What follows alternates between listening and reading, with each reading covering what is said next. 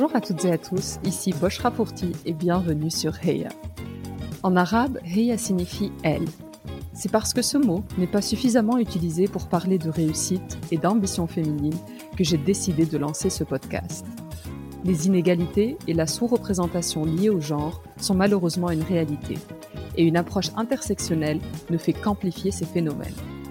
Chaque épisode est une conversation où j'invite une femme de culture arabe à venir partager son histoire et évoquer sa réussite. Mes invités ont toutes des backgrounds et trajectoires différentes. Elles sont journalistes, entrepreneurs, écrivaines, artistes ou encore médecins, et vous serez, je l'espère, inspirés par leur réussite. L'objectif de ce podcast est double.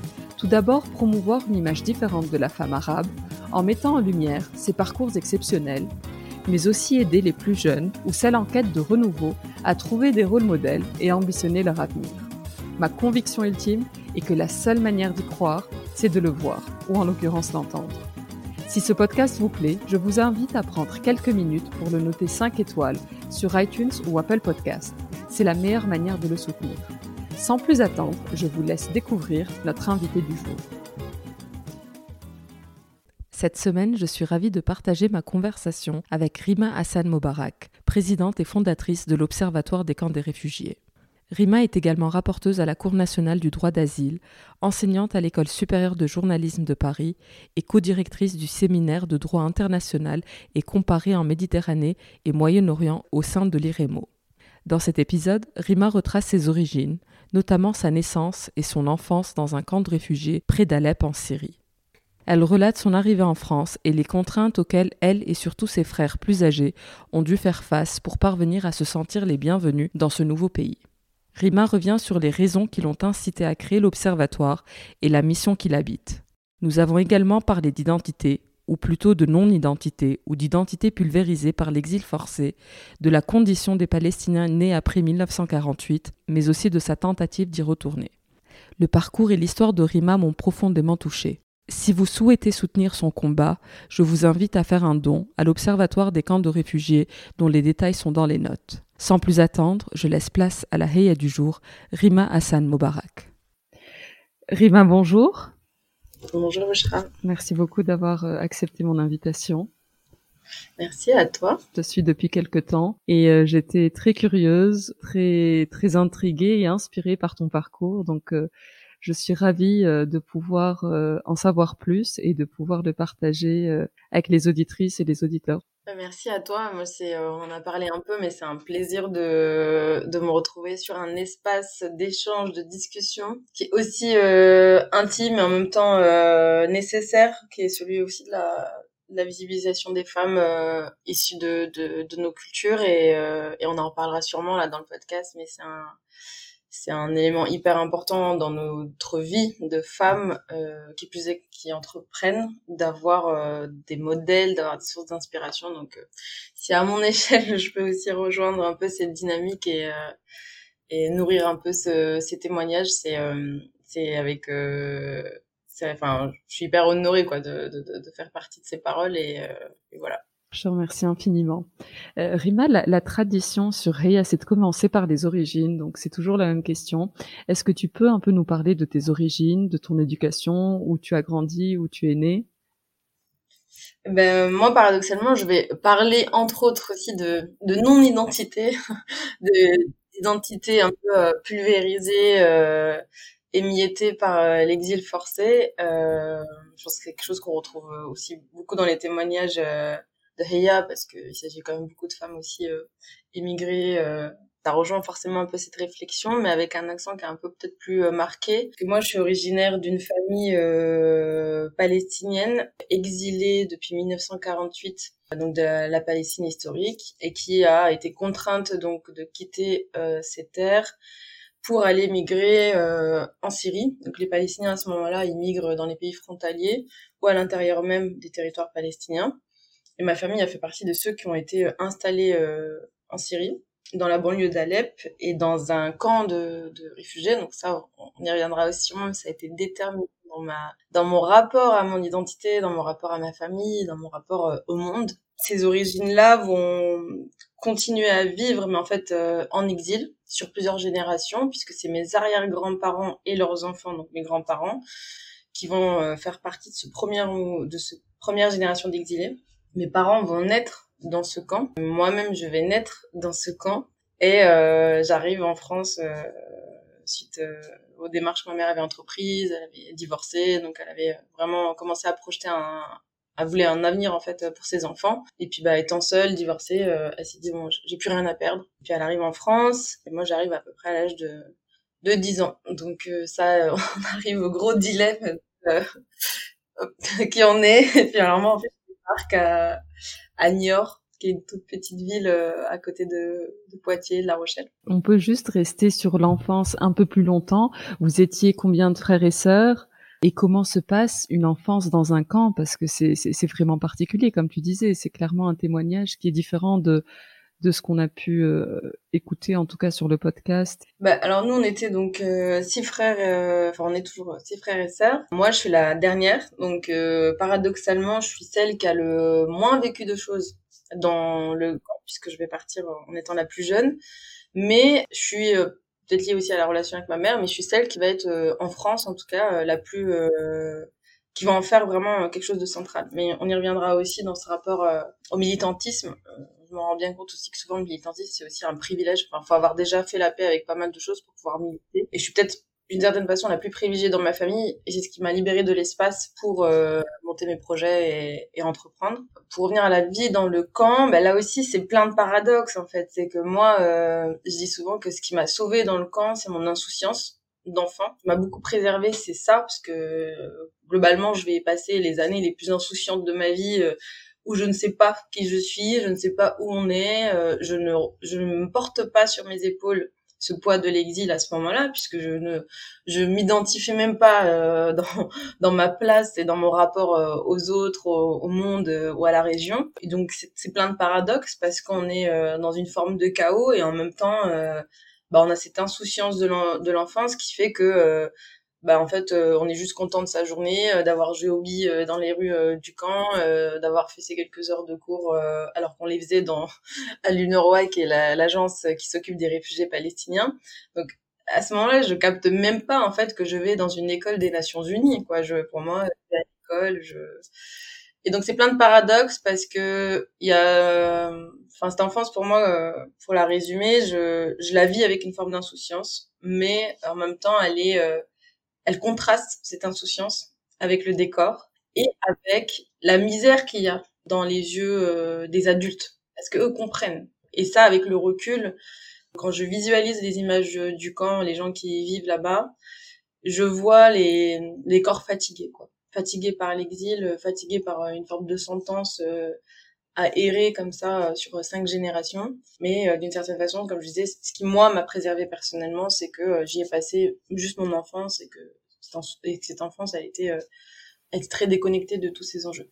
Et donc c'est à ton arrivée en France, euh, enfin lors de ton départ du camp, que tu réalises ce contraste? Bah, effectivement, ça arrive. Euh, l'exil en France a accéléré ce retour à la réalité. Qu'en arrivant en France, bah, on est confronté, comme beaucoup de personnes immigrées, donc moi je, m'inscris complètement du coup dans ça, aux questions parfois un peu intrusive, mais en fait c'est de la simple aussi curiosité, c'est de la curiosité aussi souvent euh, saine, de euh, tu viens d'où, euh, t'es qui, pourquoi tu t'appelles Rima Hassan, enfin ça vient d'où, et en fait ce, ce, lot de questionnements, en étant dans un pays d'accueil, va accélérer le process d'introspection que tout le monde a un moment dans sa vie mais il arrive plus ou moins tardivement. Y a des personnes qui vont faire ce travail de les fouiller dans les archives familiales à 30 ans, 40 ans. Bah, il se trouve que de migrer, je pense que ça accélère parce que on, on se retrouve de ce fait en minorité. Là où moi, dans un camp, j'étais euh, parmi les miens, d'une certaine façon. Euh, je faisais partie de la majorité. Il y avait que cette majorité de toute façon. C'était une composante de réfugiés palestiniens et rien d'autre. Là, je me retrouve dans des espaces de société où je suis en minorité. Donc, euh, minorité aussi visible, euh, avec le nom, avec le fait que je maîtrise pas du tout la langue française à ce moment-là. Et donc, bah, l'autre questionnement. Et à ce moment-là, oui, dans mon adolescence, progressivement, je me souviens que voilà, je rentre à la maison avec des questions, quoi. Et je pensais aussi à une période que nous, on était syriens, parce que tous nos documents mentionnent le fait qu'on vienne de la Syrie. sur mon passeport, il est marqué que je suis née à, à Alep. D'ailleurs, ça m'a posé des problèmes, on en parlera tout à l'heure. Et donc, forcément, je me retrouve à poser toutes ces questions et, et ma mère qui a un, progressivement euh, prend le temps de me dire en fait euh, on, est en Syrie mais en fait euh, on vient de Syrie mais en fait non on est euh, on est des réfugiés palestiniens. Et voilà ton histoire et voilà notre histoire. Et puis elle me montre les cartes de réfugiés qu'elle a elle me montre les papiers qu'elle a des Nations Unies qui l'enregistre elle ses enfants comme étant donc une réfugiée la prise de conscience vient euh, entre autres grâce ou à cause, je sais pas trop, de ce lot de questionnements euh, dans ma place de femme immigrée aussi en France. Les Palestiniens qui sont nés après 48, ils n'ont pas de nationalité palestinienne, même en termes matériels, en tout cas de passeport ou quelque chose qui pourrait euh, rendre la chose plus tangible. Ça rend la chose, j'imagine, encore plus compliqué pour pour pour le cerveau d'une préado qui qui se prend déjà un peu une information qui est assez qui est assez qui est assez bouleversante. Pendant dix ans, je pensais être syrienne et je pensais faire. Enfin, c'est beaucoup d'informations pour pour cette petite fille. Euh. Totalement, et c'est pour ça que j'ai introduit le podcast en me disant que j'allais te parler de non-identité, parce que en fait, euh, la plaie dans notre euh, parcours, c'est toute migration de toute façon est un traumatisme, tu vois, quel qu'elle soit. Je pense qu'il y a, même quand on choisit entre guillemets de partir, on choisit pas vraiment, ça reste un déracinement. Et tout, toute migration, tout exil est aussi renoncement. On renonce à sa famille, on renonce à ses terres, on renonce à des liens, on renonce à des odeurs, à des, à des sons, on renonce à plein de choses. Mais là où il y a quelque chose de, où j'ai une plaie qui est un peu plus forte, en tout cas dans ce parcours, c'est que euh, nous, on n'a pas une identité à laquelle on peut se raccrocher. On n'a jamais pu se dire en France, tiens, là on est en manque du pays, on va partir tous ensemble euh, faire euh, un mois ou deux euh, en Palestine et puis se ressourcer, voir la famille, etc. On n'a jamais eu cet avantage-là, précisément parce que, comme tu le disais, bah, les Palestiniens de 1948 se retrouvent quasi apatrides. Ils ont, ils sont dans un statut de réfugié qui est euh, à part, qui n'est pas inclus dans le statut euh, de réfugié euh, qui est régi par la Convention de Genève de 1951. Ils ont encore un statut à part. Pour moi, c'est vraiment symptomatique de cette non-identité ou cette identité qui est émiettée. Et on a passé, je pense que ma mère a passé sa vie, et puis moi maintenant aussi, je porte ça. Je pense qu'on passe sa vie à aller chercher toutes les pièces du puzzle qu'on peut, tu vois, recoller pour avoir une image à peu près complète de qui on est dans ce monde et où, est, est notre place dans ce monde. Mais c'est sûr que il y a quelque chose qui est, très fort dans le fait de pas pouvoir avoir un passeport, de pas avoir un état, une carte d'identité, une citoyenneté. Et c'est oui, c'est au cœur en fait des préoccupations des Palestiniens. En 2011, il y a eu la guerre en Syrie. Est-ce que ça a eu un impact pour toi? Parce que c'était quand même ta terre d'accueil et un peu une une, une terre d'adoption. Et là il y a encore une guerre et il y a encore euh, plus de complications et de et de et de difficultés à y retourner, à voir ce qui se passe. Comment tu l'as vécu? T'étais en France à ce moment-là? Ouais, je l'ai super mal vécu. Parce que moi il faut savoir que mon père vit encore dans le camp. Et tous tes frères et sœurs sont là? Sont là, parce que ma mère part d'abord seule en France. Euh, elle met quelques années à réussir à, obtenir des autorisations pour nous faire venir, nous, enfants. Mais effectivement, elle est divorcée de mon père, et, mon père, en fait, refait sa vie aussi dans ce camp, donc il est encore là-bas. Et quand on arrive à 2011, euh, moi, je suis entre le bac et ma première année de fac, et je me souviens d'un poids euh, monstrueux, quoi. De me dire, euh, en fait, c'est un, c'est un deuxième exil qu'il faut entériner maintenant parce qu'il y a l'exil de la Palestine vers la Syrie qui a été traumatique pour ma famille parce que on a mis du temps à documenter tout ça, mais maintenant c'est très documenté. Il faut savoir qu'il y a eu euh, plus de 532 euh, villages massacrés euh, en 1948, au moment où il y a eu la Nakba, la catastrophe pour les Palestiniens, et qu'en fait ma famille va vivre ça. Cette peur, cette terreur un peu qui va les pousser aussi à l'exil, des expulsions qui, qui ont lieu aussi. Et là, à ce moment-là, de me dire que le pays qui a été notre premier pays d'accueil se retrouve en fait confronté à ce même euh, à ce même lot de violence, de guerre, de de terreur. Euh, bah en fait ça a été euh, archi compliqué pour moi à gérer. Enfin, j'ai fait un pendant un moment. Je alors que je suis quelqu'un qui est très très très très connecté sur les infos. Tu vois, je, peux lire 10 articles à la journée s'il y a besoin sur mes sujets, sur la Palestine, sur l'exil, sur plein de trucs. Mais là, pendant cette période, je me souviens dès que je voyais une actu, je la, fermais, quoi. Je la refermais tout de suite.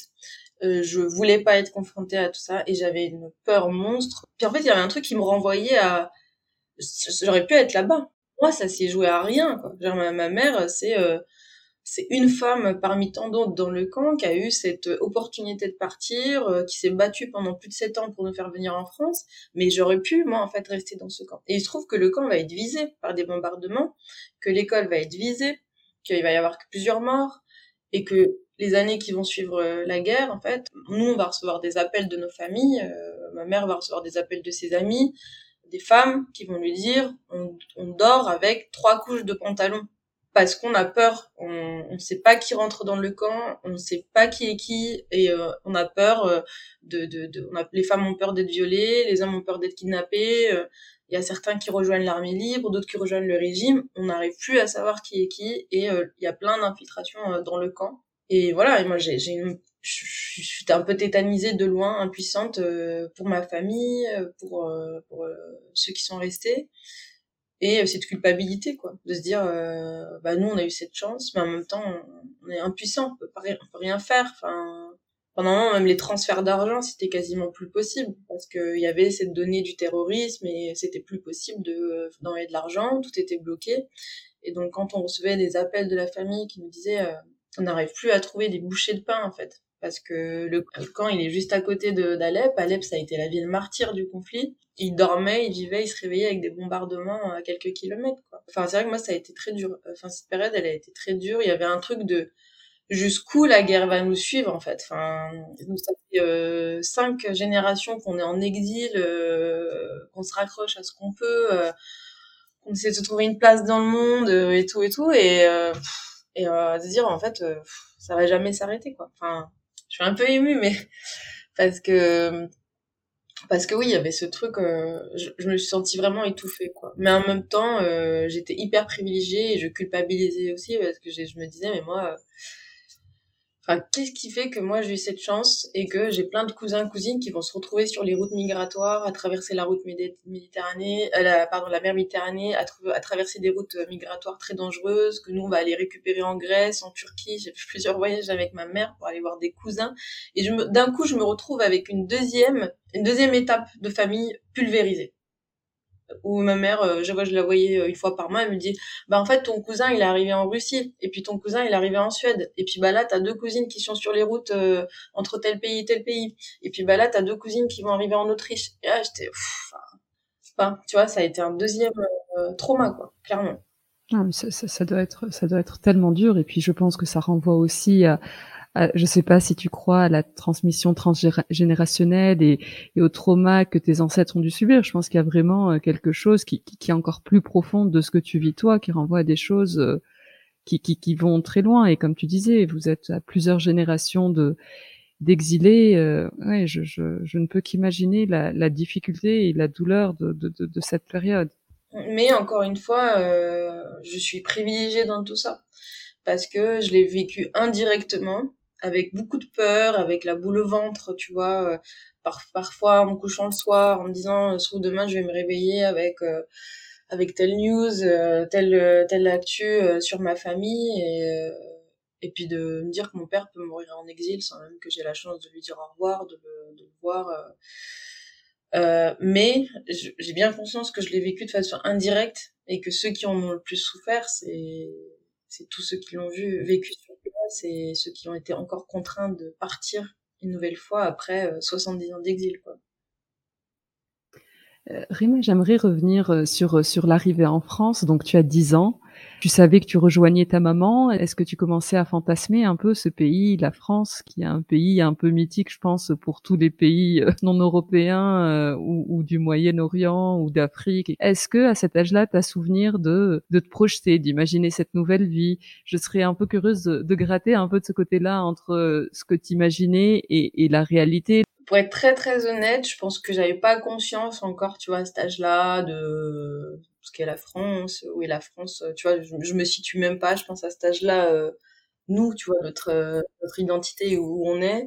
Donc non, par contre, j'ai le souvenir que ma mère, comme elle est partie plus tôt, elle faisait quand même des fois des allers-retours. Et elle revenait avec plein de cadeaux, tu vois. quand elle venait nous voir euh, du coup en Syrie, quand elle pouvait, parce qu'elle elle, elle est quand même venue plusieurs fois euh, en attendant qu'elle ait les autorisations pour nous faire sortir de la Syrie. Bah, je me souvenais qu'elle venait avec des valises de cadeaux, tu vois. Et, donc forcément, il y avait un truc de waouh, ça doit être génial euh, d'aller vivre avec elle. Ça doit nous sortir un peu de ce que nous on n'a pas en fait dans ce camp. Donc il y avait vraiment ces réflexions très naïves, tu vois, enfantines. Euh. Et après, hein, je pense que j'ai à peine eu le temps de fantasmer peut-être sur euh, ce pays que on a été très vite confronté euh, au rejet. Tu l'as senti tout de suite, rapidement? Ouais, ouais, ouais. Et moi, il y a un truc dont j'ai eu honte. J'ai eu honte d'avoir honte de qui on était. J'ai mis du temps à, à me dire euh, bah non en fait je je vais pas avoir honte de ma mère euh, du fait qu'elle parle pas euh, français de la laisser enfin tu vois il y a un truc de la société a été parfois tellement violente dans le fait de nous invalider mmh. pour ce qu'on était que t'en viens en fait à, toi-même avoir une sorte de complexe d'infériorité quoi d'avoir honte un peu de quitter de ta culture de tes cheveux. Euh, encore, moi, j'ai pas les cheveux euh, archi bouclés, mais tu vois, je, me souviens que euh, au lycée, je me les lissais tous les matins. Il fallait que je me lève une heure avant pour les plaquer parce que c'était plus joli pour moi de d'avoir les cheveux très lisses, un peu soyeux et pas et pas. on m'a toujours dit que j'avais une grosse tignasse. ouais, donc il y avait un truc de, fallait un peu cacher, un peu. Ce lycée en fait, lycée qui en était. ouais totalement. Et donc, bah, euh, je suis un peu, euh, ouais, je, on est vite confronté au rejet et je pense que c'était lié entre autres au fait qu'on était à Niort et que Niort, c'est encore une fois, euh, c'est une petite ville, il y avait peut-être pas encore assez de, de, de mélange de personnes issues d'immigration, de l'immigration installées dans, dans cette petite ville. Voilà, on s'est retrouvé avec une voisine qui appelait les keufs euh, régulièrement parce que euh, bah six enfants ça faisait trop de bruit. Mais en fait non c'est pas les enfants en fait parce que quand on se retrouve avec les keufs qui viennent euh, toutes les deux semaines une voisine qui peut pas enfin qui, je sais pas qui, se faisait des fantasmes qui, qui, voyait notre appart comme un squat mais en fait on était juste en HLM puis ma mère faisait comme elle pouvait parce qu'elle avait six gamins entassés dans un petit appartement bah, on avait ces, trucs-là. Et puis à l'école, quoi. L'école, c'était terrible. Ça a été des insultes parfois euh, qu'on comprenait même pas. Je sais pas si t'imagines la violence, c'est que t'es. Euh... Moi, j'ai compris plus tard qu'on m'avait dit des. Euh... au moment où on me les avait dites, je, les je comprenais pas ce que ça voulait dire. Euh, News, je sais pas ce que ça voulait dire, tu vois. Et je comprends après, en fait, que là, on est en train de m'insulter, en fait, que on est en train de me rejeter, qu'on est en train de de me violenter quoi. Les projections que je pouvais avoir sur la sortie du camp, elles ont quand même été euh, très vite euh, enterrées quoi. Enfin, j'ai eu un retour à la réalité qui a été un peu hardcore quoi. Comment tu te projetais à ce moment-là? Est-ce que tu disais je vais rester dans ce pays? Est-ce que tu, commençais à, à, réfléchir à ce que tu allais devenir, quel métier tu allais faire, etc. Tu étais dans quel état d'esprit par rapport à ça? Bah là, c'est très intéressant comme question parce que c'était très scindé entre euh, dans ma famille. Moi, je pense qu'il y avait un truc avec ma mère qui faisait que là où elle était, j'avais envie d'être avec elle. Donc, euh, je me pose pas la question de euh, est-ce qu'on pourrait aller ailleurs, enfin là. Mais mes frères, cette question elle est hyper intéressante parce que du coup, euh, tu, tu, vas comprendre pourquoi. Parce que les trois plus aînés, les plus les plus aînés de la famille, donc mes frères et ma grande sœur, eux vivent super mal l'arrivée en France. Mais euh, ils étaient plus âgés. Ils avaient quel âge? 16 ans. Eux, c'est euh, mais à faire des crises hein. Euh, violentes quoi. De non, je j'irai pas à l'école. Ma mère a essayé de les inscrire au lycée, mais c'était trop tard. Enfin, je veux dire, ils parlaient pas un mot. En plus, euh, maintenant c'est des jumeaux, donc ils sont euh, archi fusionnels. Euh, ils sont toujours ensemble. Enfin, et donc bah en fait ils faisaient les 400 coups quoi. Tu vois ensemble, mais c'était impossible qu'ils tiennent trois heures sur une chaise dans un lycée. Et eux, ils l'ont super mal vécu l'arrivée en France. Ils ont demandé à ma mère de rentrer. Donc ma mère à un moment donné était contrainte de reprendre un billet pour les accompagner dans le camp parce qu'ils avaient tous leurs amis en fait. C'était devenu leur lieu de vie en fait. Et ça paraît fou de se dire euh, ben, on a tout fait pour sortir de ce chaos et en fait euh, il y a des il y a des personnes qui c'est trop tard. Ils ont passé trop, trop d'années de vie dans ce lieu pour y renoncer. Quand bien même c'est chaotique, tu vois. Oui, et puis la terre d'accueil n'est pas si accueillante aussi. Ouais. Je pense qu'il y a aussi ce, ce versant qui, qui doit peser. Ouais tu vois, ça c'est hyper important de l'imprégner parce que quand on entend des discours sur le fait que plein de gens fantasment l'idée d'arriver ici ou là, on comprend que pour beaucoup, c'est aussi beaucoup de renoncement, en fait. Quand tu le vois concrètement avec des ados qui, à ce moment-là, n'ont pas d'enjeux, qui n'ont pas d'enfants, qui, euh, quand tu vois, en fait, euh, physiquement, le traumatisme que c'est d'être arraché comme ça à un lieu où ils ont commencé à se construire, à avoir des potes, à avoir des repères, bah, ça dit beaucoup de choses. Ça dit beaucoup de choses. On a l'impression que c'est quelque chose qui est simple, etc. En fait, euh, les personnes qui migrent et qui renoncent à leur terre euh, à, leur, à leur terre d'origine, c'est souvent parce qu'ils ont des responsabilités, ils doivent, euh, ils doivent gagner leur vie, ils ont des enfants, ils veulent un meilleur avenir pour leur... Euh, et c'est ce qui fait qu'ils essayent vraiment de, de, de, se faire un nouvel avenir avec, avec toutes ces nouvelles responsabilités. Mais tu le vois du coup de façon très, de, façon très concrète, ce que ça peut coûter à, à un ado, tu vois, qui lui euh, a juste besoin d'être au bon endroit, tu vois, avec les bonnes personnes. Et tu vois, bah, mes frères, ils ont super mal vécu, puis en fait, euh, ils ont fini par accepter de revenir après quelques mois, et mais ça a été euh, compliqué, quoi. Ma mère, elle a dû gérer euh, des, grosses crises, quoi, sur cet exil. Et, et du coup, toi, t'imaginais plus professionnellement? Est-ce que tu commençais à réfléchir à tes études? Est-ce que tu commençais à t'imaginer adulte dans, dans ce pays? Comme beaucoup de familles arabo-immigrées, ma mère a projeté sur moi C'était quoi? Alors, Médecin. Ah voilà, exactement. il y a une liste, tu ne peux pas y échapper. Donc c'était euh, médecin, ingénieur, avocat, euh, tu vois. Euh, et, donc... et forcément, top 1, c'est médecin. Toujours. Et donc, je pense que ma mère, c'est ce qu'elle aurait rêvé, en fait, de pouvoir faire, parce qu'elle était quand même, euh, elle, ma mère était très scientifique et, et passionnée d'histoire aussi. Tu as fait des études, ta maman Oui, était instite euh, sur des matières scientifiques justement euh, dans les écoles du camp de réfugiés dans lequel j'ai grandi. Elle a enseigné aussi en Arabie Saoudite. Et sauf que bah, à cette époque-là, je pense qu'il n'y avait pas autant d'opportunités, donc elle fait euh, elle fait une sorte de licence en fait en biologie et tout. Mais euh, je pense que dans son rêve, enfin dans, dans, dans ses rêves, euh, elle aurait elle, sûrement, elle aurait sûrement voulu être médecin et donc elle projette sur moi très vite ce métier-là, enfin en tout cas ce corps de métier de médecine. Donc je fais euh, un peu pour lui faire plaisir un bac scientifique et euh, à ce moment-là, je pense que je me pose pas trop de questions sur mon avenir, mais euh, je fais en fait voilà ce qu'il faut bac scientifique, je prends toutes les options un peu de physique, chimie, de trucs en plus. Mais en parallèle, je pense que ça a commencé en seconde où je commence à me passionner en fait pour les questions de justice, de droit, et je commence à lire des biographies de, de grands militants, en fait, de figures militantes, de Malcolm X, de Martin Luther King, euh, de Gandhi, de... et ça commence même, tu vois, fin du collège, début lycée. Et euh, petit à petit, je me dis qu'en fait, euh, ce qui m'intéresserait vraiment, c'est de faire, euh, c'est de faire du droit, des relations internationales, tu vois, quelque chose comme ça, et un peu un truc en, en défense, quoi, un peu plus militant que juste dans le soin, euh, comme c'est le cas pour les, les, les médecins. Mais ma mère euh, a dû un peu faire le de, de ses choix euh, pour moi et, et elle m'encourage. Enfin, du coup, j'ai eu beaucoup de chance d'avoir eu un peu des projections professionnelles qui ont été très fluides pour moi. Ça n'a pas été facile les études de droit, mais en tout cas, il y avait un truc comme ça un peu une lignée qui était un peu déjà là où je me suis sentie je me suis laissée porter un peu et, et ça s'est fait sereinement tu vois et donc tu commences à travailler euh, dans, dans, dans des cabinets. Ouais, là je fais euh, sur mes études, donc je fais du droit, euh, je me spécialise en droit international, je fais, euh, je commence par un, stage dans un cabinet. Euh, ce qui a été déterminant, c'est quand même le voyage au Liban, où je fais une année d'études au Liban en master 1.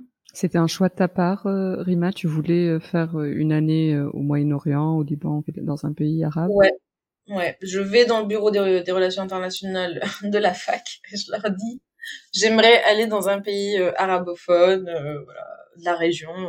Et là, euh, la nana, c'était assez drôle parce qu'elle prend la carte et elle me dit, bon alors nous, on a quand même pas mal de partenariats, euh, je vais te les montrer. Et puis elle me les liste. Et puis elle me, et à chaque à chaque partenariat qu'elle me listait, elle me dit, mais par contre, c'est pas possible parce que c'est pas safe. Puis là, c'est pas possible. Et là, elle me dit, mais en fait, ton région est à feu et à sang. c'était fort, tu vois, c'était un peu euh, post-printemps arabe, enfin, mmh. à ce moment-là, quoi. Et elle me dit, bon, là, euh, bah, du coup, on ne peut pas envoyer d'étudiants pour le moment, là non plus, là non plus. Et euh, enfin, finalement, elle me dit, écoute, en fait, il ne reste que deux pays dans lesquels tu peux aller, alors qu'il y avait une dizaine de partenariats, tu vois elle me dit bon bah il y a le Liban ou, la Jordanie. J'avoue que j'avais pas mal hésité et puis finalement j'opte euh, un peu plus euh, pour le Liban. Il y avait aussi une histoire un peu de ma famille puisque moi j'avais des oncles qui avaient fait euh, la guerre civile, enfin au Liban, qui avaient été mobilisés pardon pour la guerre civile au Liban. Donc il y avait aussi un truc un passif et je me dis allez go. Et donc ce qui a été déterminant c'est qu'on est en pleine crise syrienne. Et là il y a un ça switch dans ma tête où je me dis euh, faut absolument que je travaille sur ces sujets quoi. Parce que c'est le premier truc que je fais au Liban c'est d'aller visiter le camp de Sabra et Shatila. Je vais en, en visiter d'autres euh, tout au long de l'année. Je fais je fais quasiment la majorité des camps palestiniens qui sont sur place. Et je vais aussi à, je vais aussi à la rencontre en fait de pas mal de réfugiés syriens. Et là il y a vraiment un truc qui s'opère dans ma tête où je me dis c'est c'est un peu ma bulle quoi. J'ai besoin de ça. Et donc euh, en, en venant en France je finis mes études et Là, il y a deux choses. C'est que je commence à travailler à l'Office français de protection des réfugiés et des apatrides, qui est l'administration qui s'occupe euh, des demandes d'asile en France. Et euh, je commence en parallèle une thèse euh, sur le droit applicable dans les camps. Parce qu'il y a un truc dans mon parcours où il n'y a pas que l'exil, enfin, le statut des réfugiés, il y a la question des camps qui, qui m'obsède. Genre, je n'arrive pas à la quitter, elle me quitte pas. Et j'ai envie de comprendre pourquoi euh, on a grandi dans des camps de réfugiés, pourquoi il y a d'autres gens qui vivent encore dans ces camps de réfugiés, qui s'en occupent, comment ça fonctionne, comment le droit euh, s'applique par rapport à ça. Et euh, je fais deux années de recherche là-dessus, quoi. Et c'est à ce moment-là que tu as l'idée de l'observatoire. Ouais, tout à fait. Et là, en fait, je fais pas mal de constats. Enfin, en tout cas, c'est des frustrations. Comme quoi, l'entrepreneuriat, c'est quand même souvent euh, être confronté à des problèmes et de se dire tiens j'ai peut-être une solution. Et du coup je vais me lancer. Parfois c'est aussi simple que ça. Tu vois moi quand on me demande de témoigner sur ce qu'est l'entrepreneuriat euh, j'ai tendance un peu à le résumer comme ça parce que c'est ce qui s'est passé pour moi. À ce moment-là je suis confrontée en fait en tant que petite chercheuse au fait que j'ai aucune base de données pour étudier euh, les camps c'est-à-dire que j'ai aucune aucune plateforme, site euh, qui me permet très vite, en, quelques clics, de retrouver tous les camps qui sont installés dans le monde et d'avoir des informations sur euh, bah, leur fonctionnement, leur gestion, les acteurs qui sont mobilisés. C'est vraiment très dispersé. Chaque acteur va communiquer sur euh, les camps dans lesquels il, opère, mais du coup, c'est très dispersé. Deuxième frustration que j'ai, c'est que je me dis, mais alors, il y a un problème, parce que moi, je suis censée être chercheuse, et je les données que j'exploite, elles viennent des des, des, des acteurs qui gèrent ces camps. Donc où est les où sont les sources transparentes, indépendantes euh, d'enquête vraiment euh, euh, qui n'est pas partie euh, d'acteurs qui ne sont pas partis à la gestion des camps? Ben, je les trouve pas ou elles sont minimes, tu vois. Ça va être des enquêtes journalistiques comme ça ponctuellement qui vont être faites ou des, des acteurs locaux qui vont être qui vont de temps en temps enquêter sur certains éléments, mais il n'y a pas un truc qui est fait à l'échelle globale. Troisième et dernier euh, constat, c'est que moi, j'ai bien conscience à ce moment-là que moi, je grandis dans un camp qui est devenu une sorte de village, quoi, village bidonville où euh, toutes les où les générations se succèdent. Mais j'ai pas conscience de la question de la pérennisation des camps pour les autres réfugiés. Je me dis, euh, est-ce que c'est c'est pareil? Est-ce que c'est aussi long? Est-ce que c'est aussi traumatique? Et je me rends compte que la durée de vie du coup moyenne de ces de ces camps, c'est 12 ans.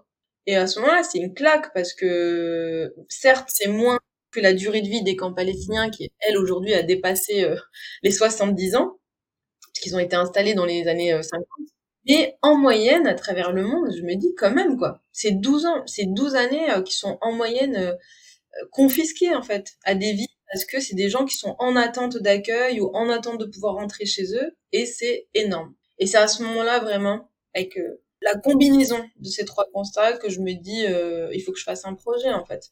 Et j'arrête ma thèse qui m'ennuie aussi un peu où je je me sens pas non plus à la hauteur de faire un truc euh, à la Sorbonne de 400 500 pages. Je travaillais à côté j'étais pas financée pour ma thèse. Et je me dis en plus seule j'aurais sûrement moins d'impact euh, avec un travail de recherche de documentation que euh, avec un projet associatif qui va réunir peut-être des dizaines des dizaines de personnes. Et, euh, et avec lequel on sera plus plus concret surtout. C'est ça que bah, j'arrête ma thèse à la fin de ma deuxième année et je fonde quelques mois après l'Observatoire des camps de réfugiés euh, qui va opérer sur les trois constats que je t'ai présentés, l'étude des camps, l'enquête sur leur gestion et le plaidoyer sur la, les conséquences de leur durée de vie euh, et d'installation. Et tu as des représentants locaux? Comment comment ça se passe? Parce que toi, tu es là, tu commences, t'es seul à Paris. Mm. Comment se crée ce, ce, ce réseau euh... ben, En fait, là, on n'est pas loin de 200 membres euh, sur la troisième Mais on est tous bénévoles, donc euh, l'enjeu maintenant, c'est d'avoir euh, des financements. Et comme on a un peu ce modèle très indépendant, bah, forcément, on est loin de des financements étatiques, loin des financements d'ONG qui opèrent dans les camps. Donc, en fait, ça repose aussi beaucoup sur les dons. Et l'idée, c'est d'avoir quelques gros donateurs qui embrassent le projet et qui peuvent nous financer justement des déplacements de terrain qu'on n'a pas pu faire parce que le projet a été, entre autres, touché aussi par le Covid, parce que moi, je fonde le quatre mois avant le Covid. Donc en fait, on a fait ces deux dernières années d'activité en période Covid. Mais ça a été intéressant, ça nous a poussé à étudier par exemple les conséquences du Covid sur la gestion de ces camps. Donc on, tu vois, c'est des données qu'on a qu'on a aussi analysées, donc ça nous a aussi poussé à, à s'adapter en fait. Et donc bah, sur le fonctionnement, donc on a ces trois pôles d'activité. Les contributeurs sont majoritairement en France, donc pour le volet enquête, on fait beaucoup de consultations à distance et on a entre 15 et, 20% de nos contributeurs qui sont des personnes qui sont sur place. Et on, se base aussi, euh, tu vois, on va faire un rapport sur le Kenya. On a eu cette année euh, trois, euh, deux contributrices, pardon, sur l'équipe Kenya qui était sur place. Donc il va y avoir une combinaison, en tout cas sur, sur le volet enquête, de personnes qui sont en France et de personnes qu'on va essayer d'avoir sur place pour faire des interviews, pour faire des consultations, des observations.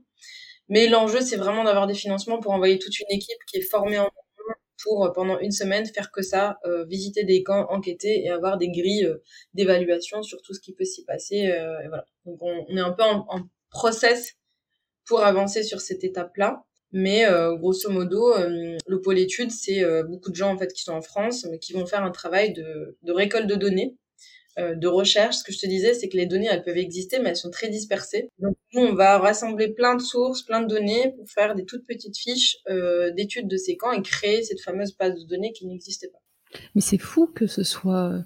Je sais que c'est très compliqué d'avoir des financements, mais l'utilité est tellement évidente de ce que vous faites euh, sur quelque chose qui n'existe pas, sur quelque chose qui est hyper important, d'avoir une vue indépendante, et, et d'avoir toutes ces informations collectées.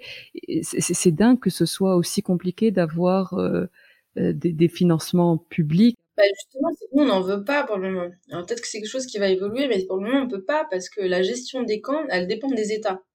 Tu vois, c'est comme si on allait euh, enquêter sur Calais. Ah, Et en même temps, on recevait des dons de la France. Alors que notre rôle, c'est d'être critique vis-à-vis des politiques de la France en matière d'accueil. Euh, et c'est pareil pour tous les pays en fait. Donc pour le moment, c'est ce qui limite un peu. Et en même temps, honnêtement, on monte tous un projet avec des plus et des moins. Moi, mes plus, c'était euh, la connaissance un peu du sujet. Euh, et mes, moins, c'est euh, euh la stratégie, c'est les finances, c'est les levées de fonds. Moi, j'ai, pas du tout une formation qui m'a outillée. Donc j'ai réussi petit à petit avec des incubateurs que j'ai fait à euh, me former sur de la com euh, d'une ONG, sur la structuration d'une organisation, sur euh, les recrutements, sur le management, enfin tout ce que doit faire en fait quelqu'un qui monte une structure.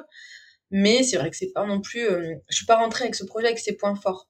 Donc ça n'a pas été une priorité de la première et deuxième année d'activité en fait. Pour moi la priorité c'était comment on devient un acteur reconnu pour ce mandat d'action, comment on arrive à mobiliser des, des gens autour de ce projet, comment on peaufine nos outils, comment on s'assure que euh, le travail de recherche il est bien fait, que, enfin tu vois, qu'on consolide une organisation en fait.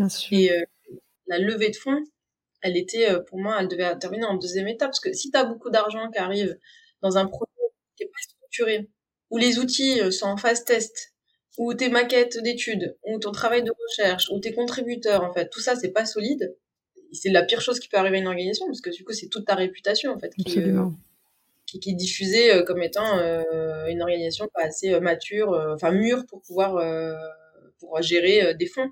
Donc c'est vrai que moi j'ai pris le choix inverse, c'est de dire on se prend quelques années pour vraiment se consolider, pour être très solide sur nos sur nos appuis, et ensuite on est prêt à gérer des fonds de 100 000, 200 000 euros au moment où ils arriveront. Quoi. J'avais une question, euh, parler de Calais par exemple. Donc l'État gère ces camps. Est-ce qu'il n'y a pas un cahier des charges au niveau de l'État pour tous les camps qui sont qui sont construits, des normes, des choses qui font en sorte que ce soit viable, en respect de la personne, des conditions de vie, etc., etc. Alors, ce qu'il faut savoir, c'est qu'il faut distinguer ce qu'on appelle les camps officiels des camps informels. Donc, en France, on n'a pas de camp officiel. L'État a refusé ah d'installer des camps. Euh, ouais, n'y a pas de camp officiel. Il y a eu à un moment donné euh, Grande Sainte, mais euh, voilà, c'était pas, c'était, c'était dans un entre-deux, on va dire. Mais je veux dire, on n'a pas de camp humanitaire en France. D'accord. les camps qu'on a, c'est des camps informels, ce qu'on appelle des camps un peu auto-installés, auto-gérés où euh, des associations veulent venir en appui parce que bah, il y a un regroupement de 200, 300 personnes qui vivent là, et donc c'est des associations, euh, des bénévoles, des citoyens qui vont souvent euh, ou des mairies, des collectivités qui vont assister un peu ces personnes dans ces lieux de vie, mais c'est pas l'État qui a reconnu officiellement en fait l'installation de ce camp et qui est impliqué dans la gestion. Mais les politiques de l'État peuvent d'une façon ou d'une autre en fait avoir des incidences sur la place euh, et le statut euh, de ces personnes et peut du coup euh, engendrer justement ces situations d'errance. C'est-à-dire que des fois, on a dans ces lieux, en France, on peut avoir des personnes qui sont en demande d'asile. Normalement, là, quand on est en demandeur d'asile en France, on est censé bénéficier des conditions matérielles d'accueil, c'est-à-dire qu'on est censé être logé dans des centres d'accueil de demandeurs d'asile, on est censé avoir une petite allocation qui nous permet de vivre, etc. Donc en fait, on... c'est symptomatique de défaillance en fait, les situations d'encampement informel. Euh, et il faut distinguer ces campements informels, des personnes exilées en errance en fait, qui se retrouvent à la rue et qui vivent euh, dans ces lieux, des camps officiels, qui sont euh, pour nous les principaux sujets d'études à l'observatoire, parce que les camps informels c'est très mouvant, c'est très, ça, enfin c'est très mouvant, ça change d'une semaine à l'autre, alors que les camps humanitaires officiels, bah, pour répondre à ta question, effectivement c'est normé. Il y a euh, ce qu'on appelle des standards internationaux qui vont euh, encadrer les modes de gestion et d'administration de ces camps. Mais ce qu'il faut avoir à l'esprit, c'est que chaque camp officiel qui est installé sur un territoire, il a eu l'autorisation de l'État pour le faire. Et d'ailleurs, les États, dans certains cas de figure, vont être impliqués dans cette gestion. Il va y avoir des délégations d'un ministère, il va y avoir un budget, il va y avoir des partenariats avec euh, euh, le HCR, par exemple, le Haut Commissariat aux réfugiés des Nations Unies, qui est souvent gestionnaire de ces camps. Donc, euh, du coup, les camps formels, ce qu'il faut retenir, c'est que les camps officiels impliquent une autorisation d'un État et potentiellement son implication aussi dans, dans cette gestion-là, dans la gestion du camp. Et les camps informels, c'est des lieux qui échappent à l'autorisation de l'État, et c'est pour ça qu'il y a une des politiques de démantèlement de ces camps. C'est-à-dire que à Calais, euh, euh, à Chapelle, enfin tous ces lieux d'encampement, en fait, ils sont souvent euh, démantelés parce que l'État n'a pas donné son autorisation et il n'en veut pas sur son territoire. Merci, c'est très clair. Enfin, c'est vrai que quand on n'est pas en immersion dans ça, enfin, j'avais une vision assez assez simpliste. J'avais espoir que ce soit un, un peu plus régulé. Est-ce que tu as pu aller en Palestine, Rima, depuis? Non, j'ai euh, essayé, euh, quand j'ai eu mes 18 ans, j'ai euh, économisé mes petits centimes pour pouvoir me payer un billet d'avion. Je voulais partir avec une association qui avait un projet justement d'entraide avec des femmes, des femmes réfugiées palestiniennes qui vivaient dans des territoires occupés, mais qui étaient elles-mêmes dans des camps de réfugiés, parce qu'il y a pas mal de camps de réfugiés en territoire occupé. Et j'ai été refoulée à Paris parce que euh, je sais pas si j'ai un document euh, qui me dit que en gros euh, je pense que c'était c'est sûrement à cause de premièrement de mes origines et sûrement de peut-être que mon, positionnement quoi qui est quand même pro pro palestinien mais en tout cas pro humain en fait. Et donc à ce moment-là je pense que tu vois j'avais pas fermé tout ce qui était compte et Facebook ou machin. Donc il y avait des choses qui étaient sûrement visibles euh, sur le fait que j'ai pu relayer peut-être des choses, des, des articles et tout. Et euh, j'étais pas la seule, hein. quelques personnes qui ont été euh, arrêtées euh, à Paris et qu'on a, on a été empêchés d'embarquer.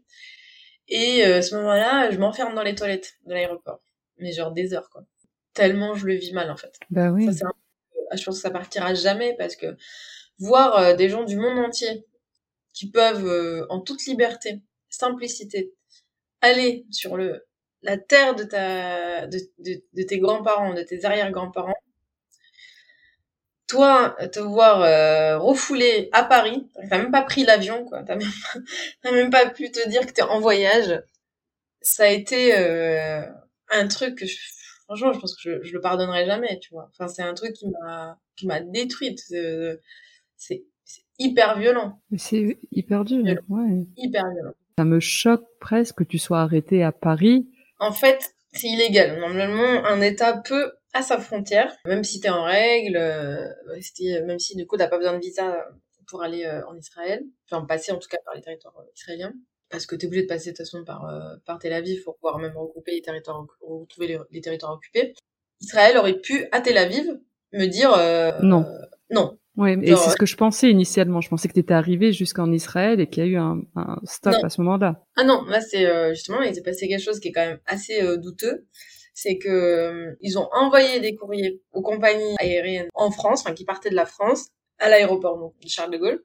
Et au moment de s'enregistrer, on me dit, bah en fait, vous, embarquez pas. Voilà la justification. Donc, euh, une petite lettre euh, du ministère des Affaires étrangères israélien qui te dit, pas du ministre, hein, mais du coup, c'est signé, tamponné du ministère euh, sûrement un truc qui s'occupe peut-être des, bah, justement des entrées sur le territoire ou quoi, et qui te dit, euh, bah non, euh, enfin vous arrivez avec en gros une asso déjà militante, et puis bah votre profil est militant, et donc vous venez pas, enfin vous rentrez pas sur le territoire. Franchement, j'ai pas de mots parce que jusqu'à aujourd'hui, c'est un truc qui m'a tellement traumatisé que j'ai même pas réessayé, dis-toi. Alors que je suis française depuis 18 ans, donc plus d'une dizaine d'années. Et j'ai même pas euh, eu le courage en fait de réessayer. Donc euh, je vis un peu, euh, tu vois, mon identité euh, de loin, bah, en exil quoi, et j'ai tellement peur en fait de, de réessayer, puis alors de super mal le vivre quoi, parce que en vrai c'est hyper violent, c'est hyper arbitraire et puis de toute façon, j'ai continué en fait euh, à militer à ma façon. Donc je me dis, euh, si à 18 ans, j'étais une gamine qui avait rien fait, tu vois, j'avais même pas euh, fait mes études, j'avais même pas fait monter mon observatoire, j'avais même pas encore parlé publiquement de mon histoire. Je me fais déjà recal. Alors aujourd'hui, je me dis c'est Enfin, peut-être à réessayer en vrai, hein. peut-être que je devrais réessayer. Mais j'avoue que ça a été un truc un peu traumatique. Et il y a une autre donnée, c'est que j'ai tellement peur moi, je vis, on me demande souvent euh, quelle image j'ai de la Palestine. Bon, je suis pas, je suis pas complètement déconnectée, tu vois, je, je suis beaucoup ce qui se passe. Je regarde de très près ce qui se passe. Mais il y a une partie de moi qui a le récit de la Palestine de 1948, qui est le récit de mes grands-parents en fait. Qu'on t'a raconté, enfin, l'histoire que, qui t'a été racontée. Comment était leur maison, ce qu'ils faisaient, euh, mon grand-père qui travaillait la terre, euh, tu vois, enfin. Et il y a un truc un peu de laissez-moi vivre avec ça, quoi avec, ce, qui, me reste moi de cette Palestine que ma famille a quittée. Et aller sur place, ça nécessite quand même de se préparer au fait que tout ça, c'est fini. Là, c'est euh, la colonisation, que c'est l'occupation, que euh, c'est fini, quoi. Enfin, je veux dire que plus de 80% euh, du territoire a été pris. Enfin, le coût humain qui est celui des nôtres, tu vois. Enfin, et moins psychologiquement de me dire que là où vivaient mes grands-parents, bah aujourd'hui il y a quelqu'un d'autre, que en plus ça, que ça a été pris de façon arbitraire parce que cette fameuse loi en 1952 qui s'appelle la loi des absents qui va passer en Israël et qui va dicter que euh, dicter que tout Palestinien absent euh, sur cette période-là, euh, donc suite à la Nakba, ces biens peuvent être expropriés par les autorités israéliennes. Aujourd'hui, moi, j'ai aucun euh, droit sur les biens de mes grands-parents, de mes arrière-grands-parents. Et psychologiquement, de se dire que tout ça, ça a été récupéré, volé, euh, c'est archi dur. C'est archi dur. Et en fait, on a été dépossédé euh, non seulement d'une terre, mais de nos maisons, euh, de nos biens. Euh, parce que tous les Palestiniens pensaient pouvoir rentrer dans l'année, tu vois, de se dire on va on, va rentrer dans cinq mois. Ils sont tous partis avec cette fameuse clé. C'est pour ça que c'est un symbole du droit au retour pour les Palestiniens, parce que c'est une clé qui a été transmise de génération en génération et euh, où on a, tenté de nous sensibiliser sur le fait qu'on ne devait jamais renoncer à ce droit au retour. Mais euh, c'est vrai qu'entre la Palestine que ma famille a quittée euh, et celle que je pourrais aujourd'hui retrouver, qui est une Palestine qui a été complètement dépossédée de tout, c'est dur. C'est comme rentrer dans chez soi mais avec euh, juste les murs, juste les murs, avec d'autres personnes qui sont là, avec euh, tout qui a changé, quoi. La décoration, avec plein de travaux, quoi. Se dire, mais qu'est-ce qui me reste de chez moi, en fait, si? Rima, il y a une question que je pose souvent sur le podcast. Quelle est ta définition de la réussite? C'est une question compliquée. euh, je pense que la réussite pour moi, c'est une forme de paix, euh, une forme de paix intérieure. Moi, j'ai pas entrepris tout ce que j'ai fait pour euh, des validations. Je l'ai fait parce que j'avais une boule de colère en moi. Et à un moment donné, c'était euh, qu'est-ce que je fais de tout ça? Qu'est-ce que je fais de toute cette mémoire? Qu'est-ce que je fais de tout ce parcours pour que pour que ça change la donne sur certaines choses? Et du coup, euh, je dors euh, apaisée, disons. Euh, en tout cas, j'essaye. c'est compliqué avec l'actualité palestinienne, mais j'ai, pour moi, c'est de se dire comment je pars de ce monde en me disant que j'ai essayé de faire ma part. Quoi. Et la réussite, pour moi, euh, elle est là. Et notre réussite collective, parce qu'il n'y a pas de réussite individuelle en fait. Enfin, tu vois, c'est, euh, y a pas ce modèle-là, il, il, est voué à l'échec. Enfin, tu vois, précisément, il n'y a pas de réussite individuelle. C'est de se dire à un moment donné euh, c'est quoi ma place? Et moi, si j'ai autant fait sur ces questions, je, je, je veux faire toute ma vie, c'est parce que, je, comme je disais, je me sens tellement privilégiée. Je me sens tellement privilégiée d'avoir euh, d'être sortie de ce camp. Je me dis, mais c'est pas possible. Genre, je, suis obligée de me doter d'une mission. Je suis tellement chanceuse. J'ai eu tellement de de, de, de, de, de chance de sortir de ce camp, d'échapper à la guerre syrienne, ben, je suis obligée d'en faire quelque chose. Il y a un truc qui, qui, est plus fort que moi, je suis obligée d'en faire quelque chose. Donc du coup, ma, la réussite, moi, je la transpose un peu dans ce truc de quelle est ma place dans ce monde, quelle est ma place dans la société où je suis, et comment je fais à mon échelle des trucs qui peuvent euh, servir et qui s'inscrivent dans une réussite euh, collective, tu vois. Euh. Et qu'est-ce que tu dirais à la rime enfant, si tu pouvais te parler? De pas avoir honte bah de, de, de, de qui on était, tu vois. Il y a un truc que j'ai beaucoup de regrets parce que euh, ma mère n'est plus de ce monde et, euh, et en fait, euh, du coup, forcément, tu vois, quand tu perds un proche, il y a un truc où tu refais un peu le, tu revis un peu tout ce que tu as vécu, tu vois.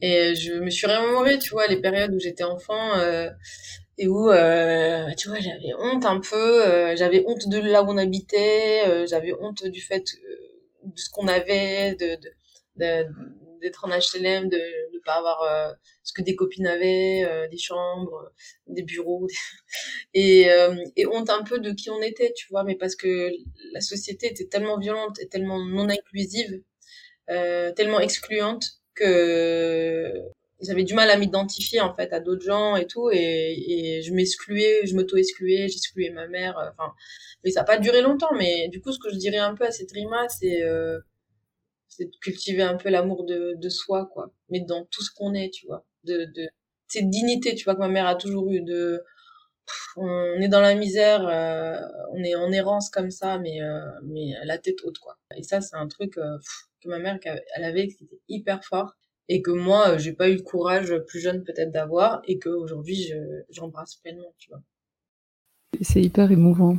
Rima on va passer à la dernière partie du, du podcast si tu es d'accord euh, qui est plus légère euh, et euh, c'est des petites questions où il faut répondre du tac au tac. Est-ce que tu as une devise? Une devise qui regroupe un peu la question de l'exil c'est le ciel pour toi et la terre pour maison mère c'est beau un livre Un livre, il y en a pas mal, mais je, récemment, euh, celui qui me sert un peu de livre au refuge, c'est Réflexions sur l'exil de Edouard Saïd. Un lieu Chez moi.